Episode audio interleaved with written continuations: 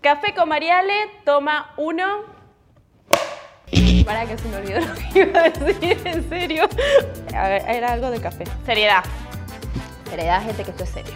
La instancia de café con una persona es un momento muy especial.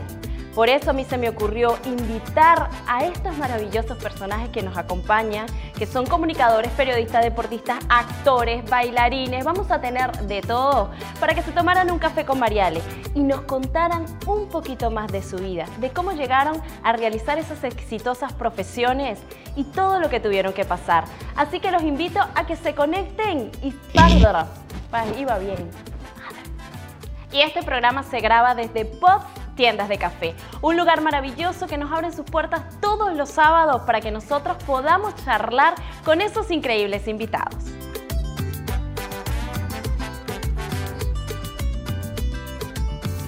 Bueno, y muchísimas gracias por conectarse una vez más a un café con Mariale. Hoy estoy muy, pero muy, muy bien acompañada porque estoy con una persona a quien adoro, admiro, aprecio, porque es una luchadora. Es una chica muy joven, de tamaño, de edad, pero de acá es una persona muy grande. Bienvenida, Julieta Besci. bueno, le voy a, contar por qué lo de Julieta Me bautizada. la tengo bautizada. Yo siempre he soñado en un disco tuyo decir eso a media canción. Con ustedes, Julieta Becci, tipo reggaetón, ¿viste? Bienvenida, mi Juli. Muchas gracias. Gracias por invitarme.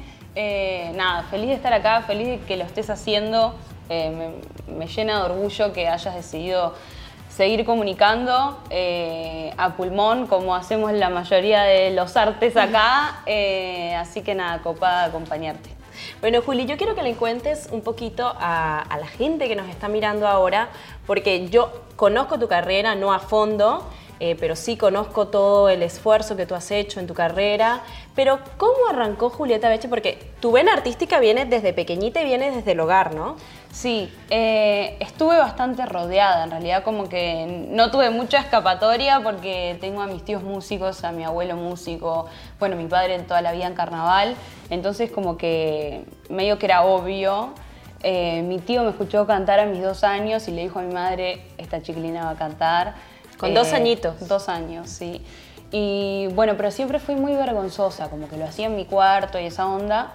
Y a los 12 años le dije a mi padre, listo, quiero ir a hacer un casting en Carnaval de las Promesas. Y ahí arranqué, que Carnaval de las Promesas, para, sé que hay mucha gente que no lo conoce, es una escuela muy grande para los jóvenes artistas. Aprendes una bocha de cosas ahí. Y estuve cinco años y bueno, después ya arranqué en la banda de cumbia pop y ahí ya... Ganaste un premio Carnaval de las Promesas. Sí, a mis 16 años, mejor voz de carnaval, increíble, todavía no... sí, eh, eso fue creo que un premio más, más que el premio en sí mismo, fue la primera vez que entendí que había que arriesgarse para las cosas. Yo venía hacía cuatro años en un conjunto de parodistas al que le iba bien, eran como, yo siempre jodo que eran como los íngaros de Carnaval de las Promesas. Pero claro, en parodistas eh, son muchos cantantes y muy pocas canciones, porque en realidad el parodista tiene mucha más actuación. Entonces decidí irme a una revista, obviamente con todos los comentarios negativos que recibí y todo, porque bueno... ¿Por qué? ¿Qué te decían? Eh, era una familia como bastante cerrada ese conjunto, entonces alguna gente no recibió bien que yo diera ese paso, pero bueno, yo lo quise dar igual, otra gente sí me apoyó. Y me fui a una revista que no venía ganando ni nada, pero yo necesitaba expresar mi, mi, canto y en una revista son menos cantantes y muchas más canciones. Y me fui a esa revista, salimos terceros, pero yo fui re feliz porque canté un montón, pude escribir algunas canciones y encima me, me eternaron a, Mejor Voz de Carnaval, que fue increíble.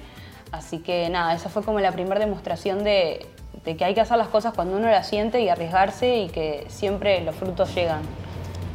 Aparte, pudiste demostrar eso que te gusta, cantar, demostrar tu talento, tus cualidades. Tenías como más oportunidad para demostrar claro, Claro, sí. Para la gente que le gusta bailar, cantar y actuar, una revista es como lo mejor, porque es como un teatro musical, digamos. Cuando entras a RC, el grupo de cumbia en el que estuviste, ¿qué ocurre, Julieta?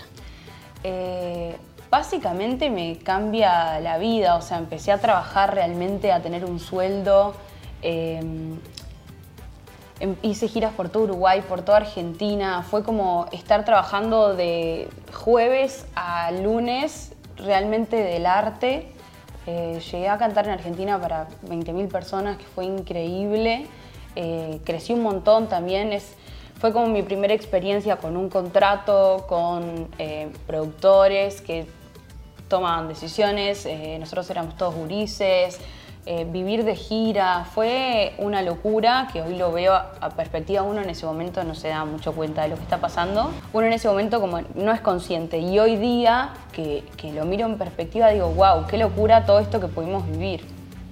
¿Y qué pasa? ¿Por qué dejas el grupo? ¿Tú te vas del grupo o el grupo se Sí, desintegra? yo me fui eh, después de un año y medio más o menos, eh, porque sentí como que habíamos llegado como a una meseta. eh, los productores sentí como que ya no estaban trabajando para que la banda funcionara. Uno de ellos se enfermó y, el otro quedó como trabajando solo y ese que se enfermó era como el que más estaba dando para adelante. Nosotros como gurises eh, intentamos empezar a hacer cosas, de hecho eh, vos sabés que fue el último video en el que yo estuve, conseguí las locaciones, hice el guion, todo yo y sentí como que eso, como que del otro lado no había una respuesta para que la banda siguiera creciendo, como que se estaba trabajando en la cortita para hacer plata fácil de ir a tocar a Sabache y sentí que la banda daba para mucho más. Cuando vi que eso no iba a cambiar, me empezaron a llegar propuestas de teatro, de radio, de tele y no me dejaban hacer nada. Entonces les pedí para rescindir el contrato. Si bien yo sabía que en teatro no iba a hacer el mismo dinero ni iba a estar siendo tan expuesta, eh, sentí que, que iba a crecer mucho más, que iba a aprender mucho más. Si bien el teatro en Uruguay es como bastante under, digamos, no es tan reconocido, pero creció un montón. Y ahí es cuando decides irte del grupo, porque algo que quiero resaltar es que no solo canta bien, baila bien, actúa bien, todo lo hace bien. y ahí entras en el mundo del teatro. ¿Cuál fue tu primer contacto en el teatro, aparte de ya lo que habías hecho en el Carnaval de las Promesas? Eh, lo primero que hice fue Perras, la adolescencia feroz, que era Con una- Adriana da Silva. y con Hugo Giaquino. Era una eh, obra para adolescentes del bullying en el colegio y eso. Pero después, acto seguido, hice un casting para un musical que era todo de rock nacional. Una careta, yo no conocía, creo que conocía una canción de No te va a gustar, fui al casting y le dije, me preguntaron, ¿conoces rock nacional? Sí, re todo. nada sabía, tipo, nada. Y, quedé para protagonista y dije, wow, porque uno cuando toma las decisiones de, irse a un lugar lo hace con miedo, mentira que no lo haces con miedo, y más en un lugar que, que pasaron un montón de cosas buenas, eh, y nada, y cuando quedé para protagonizar ese musical fue hermoso, increíble, y, ta, y esas fueron las primeras dos obras que hice. ¿Y qué ocurre después con Julieta Becci? Después seguí haciendo teatro, mucho, musicales. Bueno, trabajé con Nacho Cardoso, con Abo Pérez. Eh, lo que pasa en el teatro es mágico. Yo creo que es muy difícil que alguien que no estuvo ahí arriba pueda entender todo lo que sucede. O sea, la magia que se da con tus compañeros, el proceso, es, es increíble. Así que agradezco haber podido hacerlo. Y bueno, y después eh, yo me quedé como con miedo a los productores, ¿no? Porque cuando uno va creciendo y va tomando distancia entiende que quizás hubo cosas que no estuvieron tan buenas y que uno como es gurí no se da cuenta.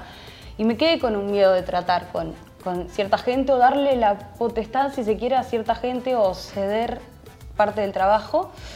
Y en una de las obras que fue Inmaduros conocí a Maxi y a Rodri que se sumaron a trabajar conmigo desde un lugar súper amoroso, no de, de toma de decisiones, sino de acompañar el proceso. Y bueno, y ahí empecé a ceder de a poquito y empezamos a hacer cosas musicales como solista.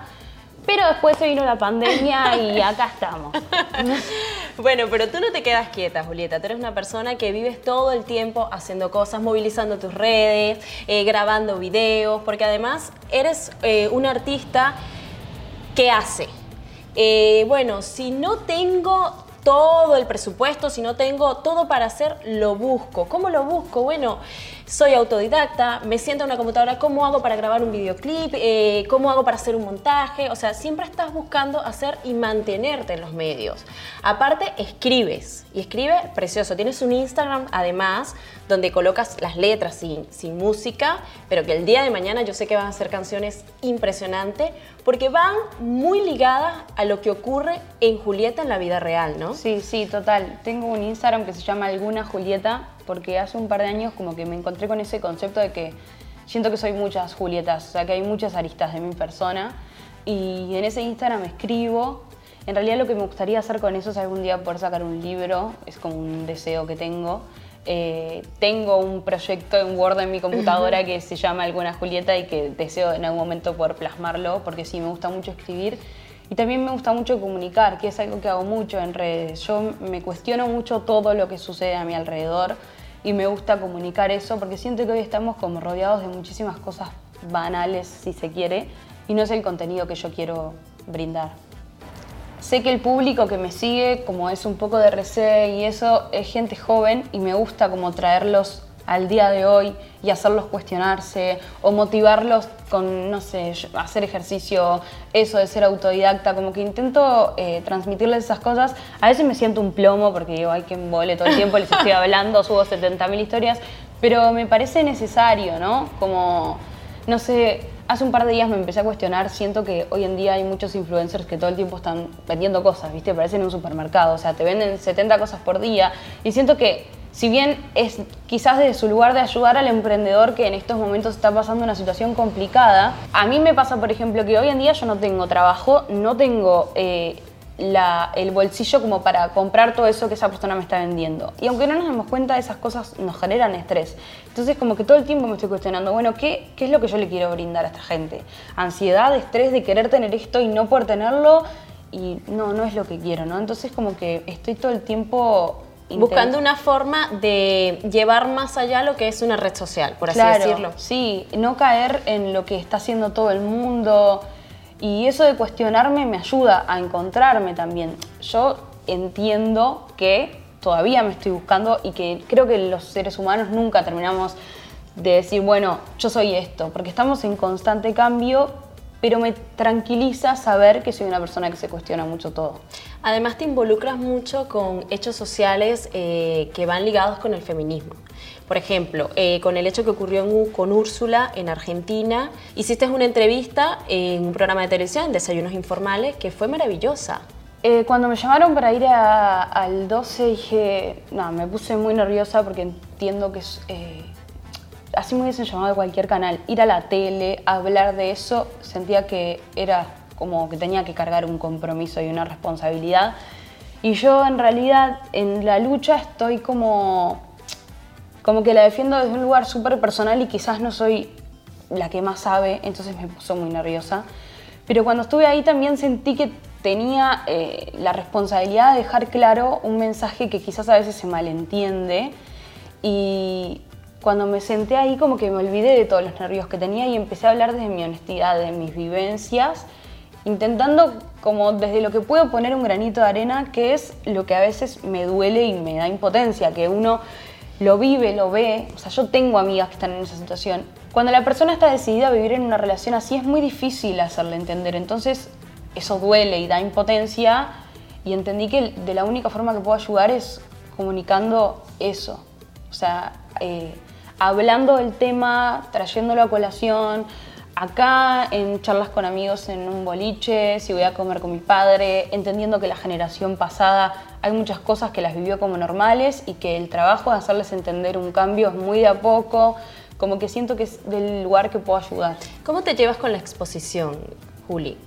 Porque en tu red social tienes muchos seguidores, estás muy expuesta todo el tiempo, tienes que medir mucho cada vez que colocas un post, por lo mismo, porque llevas mucha gente joven atrás tuyo y tienes que cuidar mucho todo lo que haces, todo lo que dices, cómo lo manejas. Eh, bueno, estoy yendo a la psicóloga. no, en realidad, más que la exposición, yo la responsabilidad de lo que posteo la tomo bastante a la liviana porque confío en las cosas que comunico. Sí me cuesta mucho, pero esto desde que soy chica, desde antes que se inventara el Instagram, que siempre deposito mucha importancia en la mirada ajena. Entonces, eso con las redes se amplifica y uno tiene que tener mucho cuidado porque lo que te dice el otro no es la verdad absoluta y es algo que intento trabajar siempre porque si no me hago daño, viste que a veces tenés 90 comentarios positivos y uno negativo y ya te caga el día y te pensás que eso es, ay, que, que hice mal y nada, y tengo que tener mucho cuidado con eso. Después, en cuanto a lo que hablábamos recién de, los cambios que una impone, también me ha pasado un millón de veces de estar en un proyecto y que te digan, che, estás un poco gordita, o che, ojo, cuídate con esto, o eh, no sé, no me gusta cómo tenés el pelo, todas esas cosas que, que las estamos logrando derribar de a poco y que, nada, que estoy recontra a favor de que así sea. Sí, porque además hablas mucho de eso en tus redes sociales, de la aceptación que tenemos que tener, porque tú has luchado con eso, has trabajado muchísimo para como dices tú, cruzar esa barrera, derribarle y decir, bueno, así soy yo, tengo mis cualidades, tengo mis defectos, pero acá estoy yo, soy Julieta y acépteme y quiérame como soy. Sí, sí, total. Es que a veces cuando hablo de autoestima me siento un poco hipócrita porque yo lucho todos los días con eso, pero también es como mi forma de hacerle frente y de comunicarle a la gente que me sigue que, que ser como uno es está bien, eh, hoy hablábamos con mi novio que Nati Peluso sacó un tema hace un par de días en los que la primer toma que aparece es tipo ella, sus piernas, su celulitis y su culo. Y yo digo, eh, está cambiando el mundo. Eh, los artistas reconocidos del mundo están haciendo un cambio por nosotros porque uno ve eso y dice, bueno, ok, me puedo sentir libre de que esto es normal. ¿Y entendés? Hace unos años era impensado que un artista en su videoclip lo primero que apareciera fuera su celulitis, pero era una locura pensarlo. Es más, lo veíamos y decíamos, qué horror esto. Tipo, no le, no le podían poner un filtro, ¿entendés? O por qué te muestras así, por qué haces eso. Exacto. Y, está cambiando y me alegra vivirlo. O sea, me alegra ser la generación que está eh, viviendo esta transición de joven. Julieta, volviendo un poco a la música, ¿estudiaste música? Eh, porque tú eres de la que agarra una guitarra, compones canción, haces arreglos musicales. ¿Estudiaste música o eso es todo de naturaleza que le dio Dios a ella toda y a mí no me dejó nada porque soy sorda No, no saben, o sea, yo trabajaba con esta mujer y ella canta yo me divertía mucho igual, pero ella canta, ella siente que ella es Yo canto bien, pero se escucha mal. ¿Qué le, vamos a hacer? Eh, es muy irresponsable de mí igual. Nunca estudié música, es un debe que tengo. Sí estudié canto, teatro, danza desde muy chica, pero es un debe que tengo estudiar música para entender más allá de lo que entiendo, ¿no? Como que yo, al no haber estudiado música, vivo todo como muy al tacto y a lo que siento y a lo que me parece que está bien o mal, pero creo que hay un lado de la música que, estaría buenísimo investigarlo. Eh, y canto sí, porque está, para cuidar la herramienta, que es algo muy delicado, sobre todo cuando estás haciendo eh, giras todo el tiempo, estás en teatro y eso es muy fácil eh, lastimarse. Me acuerdo que en el Club del Hit con Nacho Cardoso era eh, un coro, era tipo una hora de coros y baile sin parar y era muy difícil no terminar lastimado. Entonces, nada, para eso la técnica vocal es muy necesaria. Cuando Julieta se sienta a componer, que se sienta ahí con su lápiz. Yo, bueno, yo la veo en redes, me imagino, en la guitarrita, el piano. Eh, ¿Cómo haces para, para entrar en, ese trance, como lo llamo yo? Por ejemplo, yo cuando voy a actuar, salir al escenario, y empiezo a transar, ¿viste? ¿Cómo hace Julieta? ¿Se encierra en un cuarto, no hable, no, no prendan luces, nada? En realidad, generalmente compongo, va, siempre compongo cuando me está pasando algo que necesito expresar más allá de las palabras o que con las palabras no me alcanzó. Y tengo un proceso de composición bastante extraño porque yo agarro la, la, computadora, iba a decir. la guitarra, eh, me pongo el celular a grabar y empiezo a tirar, es como que estuviese payando y no me tomo el tiempo como de escribir, modificar, no. Eh, los versos se me van viniendo a la mente, las melodías también y las grabo y en una hora tengo esto y está pronto. El problema es que después hay que volver a tomar esa canción, corregirla. Eso es un trabajo que a mí, no sé si por miedo o por qué, todavía me cuesta como, eso hice ahí, lo guardo ahí, no me escucha nadie, ¿entendés? Como que lo vivo un poco así. Sé que tengo mucha facilidad y la agradezco eh, que a veces me cuesta reconocer como en las cosas que soy buena, me sale más darme palo que reconocerlo. Porque eres muy perfeccionista. Pero me, me pasa eso, como que empiezo a fallar y, y me gusta y lo grabo y ta, y me falta como esa segunda instancia de agarrar esto y corregirlo, porque eso ya significaría empezar a sacar mis canciones a la luz, que es algo que estoy trabajando en terapia eh, y que tengo que hacer, porque quiero, yo quiero cantar mis canciones, quiero decir lo que tengo para decir. Has pasado por varios ritmos, bueno, fuiste cantante de cumbia, yo te he escuchado cantar otros ritmos, pero ¿en qué ritmo te, te identificas más? ¿Qué género musical te identificas más? En ninguno y en todos. Eh, no quiero, eh, cuando empiezo a sacar mis canciones, no me voy a encerrar en ningún género porque me mueven muchísimas cosas. Entonces, estuve mucho tiempo peleando con eso también. La pandemia me ayudó a ese proceso. Por suerte, no digo que por suerte vino una pandemia, pero a mí me sirvió como tomarme el tiempo de poder pensar y decir, ok, está bien, no te querés encerrar en nada, no tenés que decirle a ningún productor, bueno, voy a hacer esto, ya lo decidí, porque a veces también está la presión del otro lado de, bueno, ¿qué quieres hacer? Porque tenemos que saber lo que quieres hacer. Y en ese momento fue que apareció Nati Peluso con su disco que tiene 10 géneros distintos y dije, esto es lo que está pasando ahora y está bien, no me quiero encerrar en nada, quiero eh, el día que pueda sacar un disco que tenga todos los géneros que yo sienta que vibren con eso que quiero comunicar y quiero que mi identidad esté en mis letras. O sea, que la gente escuche una canción y diga, esto lo escribió Juli, ¿entendés? Pero que pueda ser cualquier género. Eres de involucrarte mucho en tus proyectos, o sea, de ver de principio a fin todo lo que está ocurriendo, todo lo que está pasando, desde el maquillaje, el pelo, eh, el vestuario, eh, cómo está quedando la imagen, qué- cómo va a salir, incluso nada sale al aire o nada se publica si Julieta no lo ha visto millones de veces y no ha No me corregido van a llamar para trabajar conmigo nunca más. no, eso habla muy bien de ti, Juli, porque no eres de las personas que dicen, ah, bueno, aquí llego yo, canto, tú me viste, tú me peinas, ya se acabó. Hasta aquí llegó el trabajo de Julieta, solo cantar y ya está. No, te gusta mucho involucrarte y yo creo que eso es parte eh, de una persona con éxito, que se involucra mucho en lo que hace, te da para aprender muchísimo de tu medio y eres, no digamos excesivamente perfeccionista, pero sí te gusta estar involucrada en todos los procesos. Sí, no encuentro, no conozco otra forma de hacerlo. No sé si viene de la mano con que uno empieza a hacer las cosas a pulmón, eh, porque a veces se da así, que decís, quiero hacer mi música y ¿cómo lo hago? Bueno, nada, lo empiezo a hacer yo y ahí uno se termina involucrando en todo, pero también me, me fascina eso. Me fascina los audiovisuales, me fascina editar mis videos en mi computadora y ver exactamente lo que quiero ver en ritmo de música y que después de esto pase esto y que acá el pelo se me esté volando, no sé, cosas que, que me gusta porque me gusta la estética del arte visual y no encuentro otra forma de llevar adelante las cosas.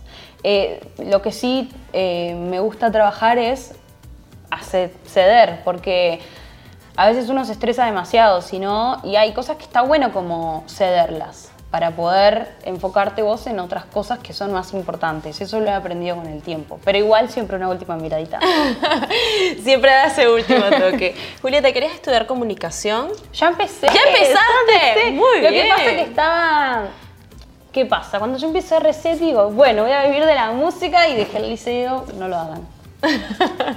y tenía cuatro materias que debía, entonces en la pandemia dije, tengo que hacer algo, tipo, un, algo, eh, un objetivo tengo que cumplir, tipo, no puede pasar todo un año y yo encerrada en mi casa por una pandemia, entonces me, me anoté a terminar el liceo, lo terminé, pero claro, el último examen se me atrasó por la no presencialidad y no sé qué, y yo me anoté en la facultad sin saber si podía empezarla o no, porque tenía ese debe ahí. Y por suerte lo salvé, así que ya estoy cursando el primer semestre, que ya lo, había, cur- ya lo estaba cursando, pero con la inseguridad de, bueno, capaz que me tengo que ir. y no, y al final no, así que estoy copada con eso, y me pasa que al vivirlo más de grande, yo siento que el sistema educativo está muy mal, porque uno a los 18 años no vivís la facultad como la estoy palpando yo hoy, que, que lo que aprendo al toque inmediatamente lo estoy combinando con lo que hago en mi vida, en, en mis redes y en mis cosas. Y, y me pasa eso y lo estoy disfrutando desde otro lugar, así que estoy re contenta. Claro, porque ya tienes una madurez distinta. eh, es lo- fue una decisión, no por apuro de que tengo que estudiar en la facultad, sino que quiero hacer comunicación porque ya he tenido contacto con el medio y me di cuenta de qué es lo que me gusta hacer. Sí, sí. Bueno, el día que fui a desayunos lo tiré ahí, les dije, estoy estudiando comunicación. Sí, yo vi que tiraste ahí, ahí el ganchito. Juli, ¿y en qué proyecto estás a nivel artístico? Ahora estoy eh, haciendo pila de talleres que me empecé a anotar eh, justamente para esto, para sacarme el miedo de hacer mis, mis canciones, eh, de mostrar mi música al fin, que conlleva una responsabilidad gigante, porque no es lo mismo esconderte atrás de algo que hizo otra persona. eh, aunque le pongas todo tu corazón y toda tu garra, no es lo mismo que estar diciendo algo que uno quiere decir. Así que estoy en esas búsquedas. Espero que pronto me puedan ver eh, sacar mi material. Obvio, y ya que arrancaron los espectáculos públicos, de vuelta a los escenarios. Muchísimas gracias, Juli, pero no te me vas a escapar. Yo tenía el gusto de cerrar mis clases de baile con música en vivo. Y mis alumnas, que son muy fans de Julieta, así como yo, siempre le pedíamos a Juli que nos cantara una lenta para estirar. La pobre sin calentar, no sé qué, pero Como bueno, ahora. ella se le como ahora. Ella se levantaba y siempre nos regalaba un tema divino. Bueno, yo a veces le pedía temas, era tan atrevida, que le decía, canta tal cosa. Ale, pero canta, no Yo atrás de la recepción, así. Ella atrás de la recepción. Pagando una cuenta y ella Y nos cantaba. Así que hoy no te me vas a ir sin cantar. te canta un pedacito. Cántame. Te canta un pedacito de un tango. Bueno, señores y señoras, tengo el gusto, el placer de que Julieta Becci me cante un tango. ¿Sabes que nunca me habían cantado un tango? Bueno, siempre es la primera vez. Siempre hay una primera vez y nada más y nada menos que de la voz de esta maravillosa cantante. Nada, nada queda en tu casa natal, solo telarañas que teje el suyal y el rosal. Tampoco existe y es seguro que se ha muerto al irte tú. Todo es una cruz, nada, nada más que tristeza y quietud, nadie que me diga si vives aún, dónde estás, para decirte que hoy he vuelto arrepentida a buscar tu amor. ¡Olé! Bueno, quedó más que demostrado lo maravillosa, lo grande que es esta artista. Muchísimas gracias, Juli, por tenerte No. acá, por venir, por tomarte tu tiempo. Gracias a ustedes. Síganme en mis redes, no sé si por ahí las van a poner, si no yo las digo. Son Julieta con doble T, Bechi, o sea, muy fácil de encontrar. Eh, gracias Ale, eh, seguile metiendo, sé que lo haces, eh, pero nada, admiro mucho de vos eso de levantarte y buscar tu futuro, aún cuando las puertas se cierran o cuando cuesta un poco que se abran. eh, creo que somos bastante parecidas en eso y por eso congeniamos del momento cero. Eh, así que nada, muchas gracias por la invitación. No, a ti por estar todo el éxito del mundo. El día de mañana, capaz que hacemos un programa juntas. ¿Cómo nos ven? Totalmente, de verdad. Muchísimas gracias, Juli.